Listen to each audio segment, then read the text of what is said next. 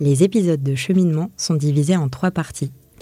Vous vous apprêtez à écouter la troisième et dernière partie de la conversation avec mon invité. En tout cas, j'ai l'impression que sur ces sujets-là, en fait, c'est des sujets dont on parle aujourd'hui, euh, alors qu'on n'en parlait pas du tout avant. Je pense notamment au postpartum que tu as mentionné plusieurs fois. Euh, en fait, j'ai découvert vraiment l'existence de cet état l'année dernière quand j'ai fait un épisode avec une femme qui a souffert de dépression postpartum. Euh, J'étais extrêmement euh, choquée. J'en avais jamais entendu parler. Et j'ai l'impression, en tout cas, que c'est un début vers un monde où on parle plus de ça, où, où des personnes comme toi apportent des solutions, des messages positifs.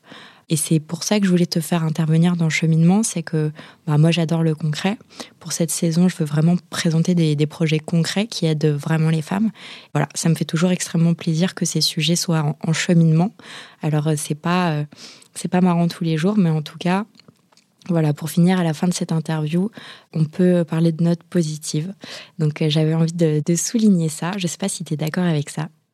Tu as tout à fait raison et je pense que c'est important en fait de, ben, comme on l'a dit, de, pouvoir en parler, de libérer la parole, de dire qu'en fait euh, la, la, la, vie idéale n'existe pas et c'est vrai qu'on est en plus dans un environnement très réseaux sociaux où euh, on a un peu ces images euh, de perfection, de tout va bien, de tout est super et non, la maternité oui c'est extraordinaire, oui c'est génial, mais c'est aussi des montagnes russes, c'est aussi des passages à vide, c'est aussi de grosses difficultés, des gros bouleversements et en fait c'est ok, c'est juste qu'il faut faut, euh, faut être préparé aussi à ça, faut être accompagné avec des gens justement qui sont formés, qui sont là pour épauler, pour soutenir. Je crois beaucoup, tu sais, que ça soit avec des sages-femmes, avec d'autres professionnels de santé ou avec d'autres femmes, à la sororité, à cette notion de de, voilà d'être ensemble, de pouvoir euh, échanger et compter les unes sur les autres pour euh, ben, pour passer les caps difficiles que peuvent être certaines périodes de vie et, et que voilà tout peut être tout peut être très beau à partir du moment où on est on est armé, équipé, euh, éduqué, euh, et qu'on a les informations et les ressources pour y faire face.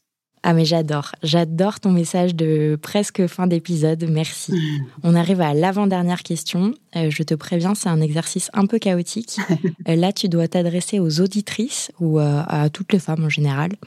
Voilà, je pense que tu souhaites parler de d'Olis. Qu'est-ce que tu leur dis? Est-ce que tu as une actualité?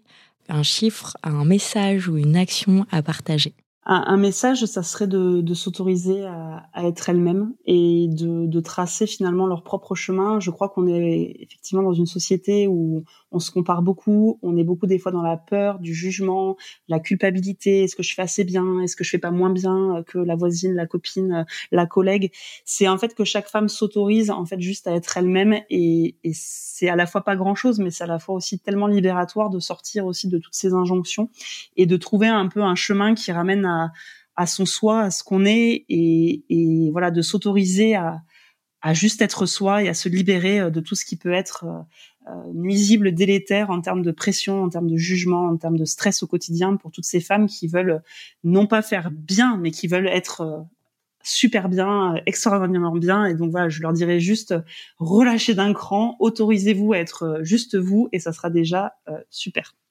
Ok, donc le mot d'ordre, c'est déculpabilisation et je ne peux que plus soyer. Euh, pour finir, est-ce que tu as des ressources à conseiller? Ça peut être des podcasts, des blogs, des livres, des comptes Instagram, des films, enfin n'importe quoi euh, à recommander et je le mettrai dans le texte de l'épisode. Alors moi j'écris quelques articles et on a des, ressources qui sont présentes sur le site du laboratoire donc euh.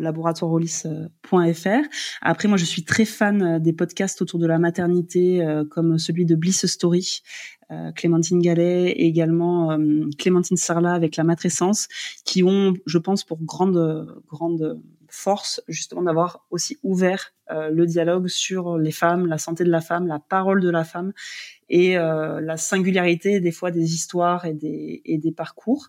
Donc pour euh, toute la partie maternité, c'est vraiment quelque chose que que je recommande. Et pour euh, ceux qui cherchent aussi des informations, j'allais dire indépendantes et de qualité sur la partie nutritionnelle, moi je vous recommande le site de la nutrition. C'est tout simplement la nutrition.fr de Thierry Soucard, qui est un pour moi un des experts indépendants en termes de d'articles, de, ressources et de contenu sur tout ce qui peut être alimentation et santé. Donc voilà, pour ceux qui cherchent des informations fiables et, et loin des gros labos et des, du big pharma, c'est un très très bon site. Merci beaucoup Mathilde, j'ai vraiment beaucoup aimé cet épisode avec toi. Je mettrai toutes les informations dont ont besoin les auditrices dans le texte de l'épisode. Je te souhaite une très belle fin de journée et à très bientôt j'espère. Merci beaucoup Marguerite, merci, à bientôt.